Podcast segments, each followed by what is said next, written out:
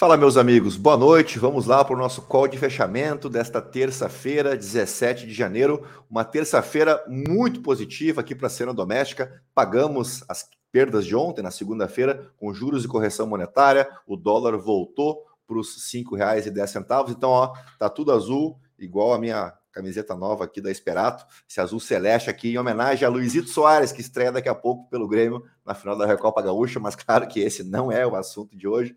A gente vai falar um pouquinho ainda mais de China, vamos falar dos Estados Unidos, que tiveram o retorno do feriado hoje no terreno negativo, a gente explica por quê.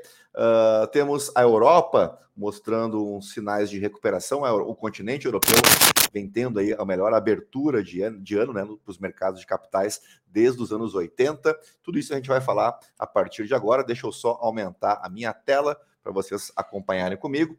Uh, abrindo aqui então a home da Bloomberg, a gente já se depara com o premier alemão, né? O Scholz vendo a Alemanha enfrentando a guerra na Ucrânia sem recessão. Ele também descartou conversas sobre mais empréstimos conjuntos da União Europeia, ao menos por enquanto. Deixa eu ver se eu pego aqui a fala dele. Tá aqui. Lembrando que ele pegou como herança praticamente, né? Ele substituiu a Angela Merkel e em seguida já teve que enfrentar a crise da Covid-19 e depois a invasão russa na Ucrânia em fevereiro do ano passado. Uh, lembrando também que quando da invasão russa, uh, a gente entendeu que a Alemanha, que é a maior economia do bloco europeu, ela tinha uma dependência de praticamente 55% do seu gás importado da Rússia, e isso, claro, acendeu um alerta e o, o Olaf Scholz realmente teve que trabalhar e bastante, né? Mas a gente pode dizer que ao menos para esse inverno aqui a, a, questão foi equacionada e que a Alemanha não está mais dependendo nem do gás, nem do petróleo russo. Uh, então é uma boa notícia, sim, para todo o continente europeu. E aliado a isso, a gente quase não fala do, do continente europeu aqui, uh, a gente também está vendo um movimento por parte do Banco Central Europeu de uh, uma maior uma, uma, maneirada nessas altas recentes dos juros, né? Assim como a gente tá, tem visto o movimento do Federal Reserve, se entende na Europa que os juros estão muito próximos aí do seu platô e que vai ficar mais ou menos como está, talvez na próxima reunião, um novo aumento mais discreto, tal qual uh, o projetado para os Estados Unidos, mais 25 pontos base, e aí a gente fica por aí e espera para ver como é que a inflação do bloco reage. Então, duas notícias aqui envolvendo a Europa, uh, que se mostra otimista nesse início de 2023. Uh, ah, e falando em otimismo, a inflação canadense também desacelera para 6,3, abrindo portas então para pausa nas taxas. Veja que a gente já está falando aqui de Europa, de Estados Unidos e de Canadá, apesar de que a gente quase nunca traz notícias do Canadá. O Canadá, além de ser um país gigantesco né, em termos territoriais, também integra uh, o grupo dos G10, das 10 maiores economias do mundo. Uh, então, também uma notícia que corrobora um pouco com o que a gente vem falando. E olha aqui, ó, nem tinha visto, mas a projeção também é de entregar uma nova alta de 25 pontos base na próxima semana. Lembrando que nos Estados Unidos a reunião do, do, do Federal Reserve acontece no dia 1 de fevereiro.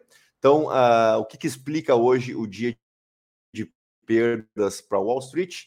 Deixa eu só pegar a matéria aqui. Aqui, essa aqui. A gente teve hoje uh, o início né, de, de, de resultados uh, trimestrais aí, importantes na temporada de balanço nos Estados Unidos uh, e algum, alguns gigantes, como o Goldman Sachs, como o próprio JP ou Morgan Stanley, melhor dizendo, e também a Pfizer e outras empresas importantes uh, para os Estados Unidos e não veio lá muito legal não os números desse quarto trimestre de 2022 mostrando aí uma clara consequência né, desses aumentos de juros expressivos ao longo de todo 2022 como isso se refletiu aqui para os mercados. Deixa eu pegar uma matéria interessante aqui do valor econômico que dá o tom, né, mais ou menos disso que a gente vem falando, o que aconteceu também aqui no Brasil. O mercado de capitais movimentou 544 bilhões em 2022, uma queda de 10,9%, é o que aponta o estudo da Ambima, e essa redução se verifica, claro, ah, na renda variável. Né? No caso da renda variável, uma retração, ah, as emissões somaram 55 bi no período, um recuo de 57%. Já os, os investimentos híbridos somaram 32 bilhões, uma queda também de 40%. porque na renda fixa a gente teve um leve incremento aí de 6,6%. Uh, ah, claro que a gente uh, compreende muito bem esse movimento, porque estamos falando aí de uma Selic a quase 14%, nada mais normal, aí você joga uh, nesse molho aí também a questão que no ano passado a gente, pelo menos no primeiro semestre, ainda tinha uma preocupação forte com a questão da Covid, depois tivemos a guerra na Ucrânia, tivemos a reeleição que foi para lá de conturbada. Então, acho que tudo isso explica um pouco esses números e deixa a gente mais otimista para 2023.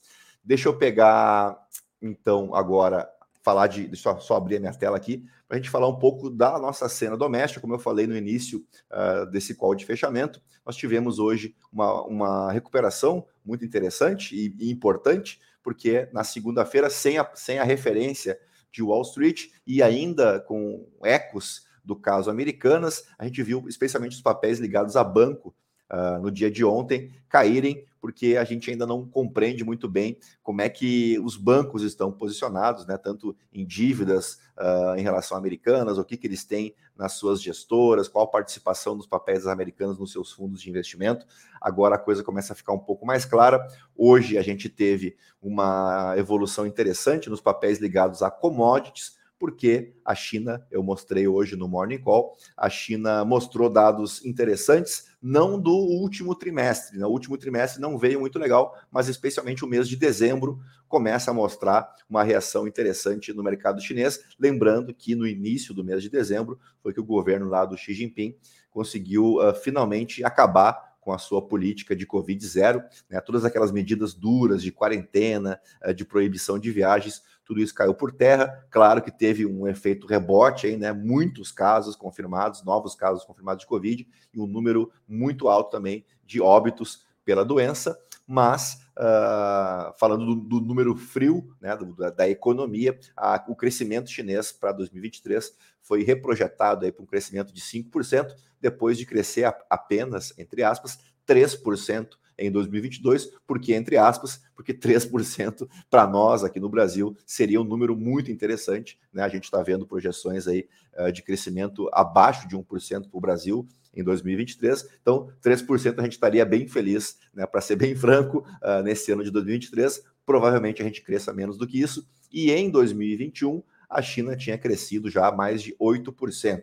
Então, não deixou de ser um banho de água fria, né? um crescimento mais modesto, em 2022, mas agora uma nova projeção de que as coisas voltem à normalidade ou algo mais próximo da normalidade na China. Então, um crescimento projetado de 5% para 2023, o que é muito acima da média global. E a gente pode pegar por referência aí o índice MSCI, aquele All Country World, e a gente vê lá que de fato os papéis uh, globais têm e vão, mostrando um desempenho uh, o mais interessante desde 1988. Fazia tempo que a gente não tinha um início uh, de, de mercado, né, um início de ano tão interessante para o mercado financeiro. É claro que hoje, né, nessa terça-feira, 17 de janeiro, a grande preocupação realmente é com Wall Street, com esses números aí de, de, de resultados de empresas lucrando men menos do que o esperado. Então, talvez seja esse o, o trigger para a semana aí para sentir né, a, o otimismo ou pessimismo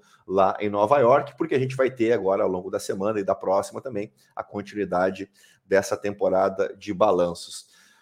Dito isso, vamos lá para o nosso fechamento. Então, a gente começa normalmente pelo petróleo, né? Então vamos lá. O petróleo avançou de forma consistente. Hoje o petróleo Brent para março subiu 1,73% a 85 dólares e 92 centavos o barril.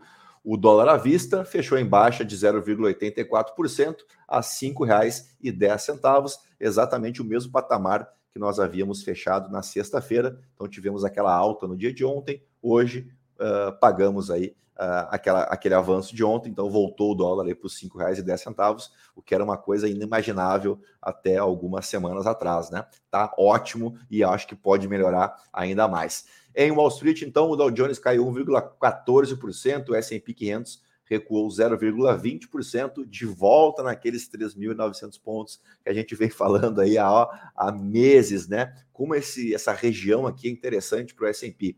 Já o índice Nasdaq subiu 0,14%, não foi tão influenciado assim por esses resultados negativos. E aqui no Brasil, o Ibovespa fechou em alta de 2,04% aos 111.439 pontos, muito próximo da máxima do dia, mas muito próximo mesmo. A máxima foi em 111.577 pontos, e esse foi um ponto interessante da sessão de hoje, além do retorno do volume financeiro mais próximo aí das médias recentes, foi que na sessão de hoje a gente foi vendo uh, as máximas sendo renovadas ao longo de toda a sessão, o que é sempre muito interessante, né? Na mínima do dia, ficamos nos 109.213 pontos e assim fechamos o nosso call de fechamento dessa terça-feira, 17 de janeiro. Antes de encerrar, de fato, queria deixar um recado para vocês. Não é só pedir o like e pedir a inscrição no canal, não. Isso também. Mas amanhã faremos um evento aqui no canal da Central do Investidor no YouTube,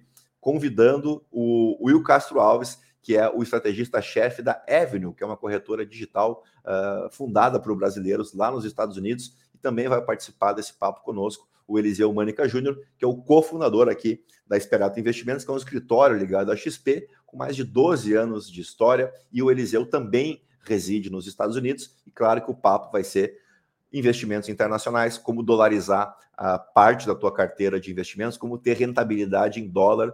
Eu tenho certeza que é um assunto do teu interesse. Então, amanhã, a partir das 19h30, a gente vai conversar aqui no YouTube uh, e é um evento presencial. Então, se você está me assistindo for daqui da região uh, do Vale do Itajaí, né, Itapema, Balneário Camburu, Itajaí, Tijucas, tiver por aqui, Bombinhas, Porto Belo, pode entrar em contato aí através das nossas redes, confirmar a tua presença, porque para nós será um grande prazer contar com a tua presença. Eu vou conduzir então essa, esse bate-papo, essa entrevista com dois especialistas aí em investimentos internacionais, porque acho que pode ser um ano muito interessante para a gente investir lá fora, já que agora a tecnologia nos permite aí uma maior facilidade né, de acesso a esses investimentos. Então amanhã, coloca na tua agenda aí, 19h30, a gente vai ter um bate-papo bem legal aqui no YouTube, tá bom? Agora sim, podemos encerrar e um grande abraço para vocês, né? Encontro marcado amanhã com o nosso morning call ali bem cedinho, antes das seis da manhã, tá bom? Então a todos uma boa noite, um bom fim de tarde, até amanhã. Tchau, tchau.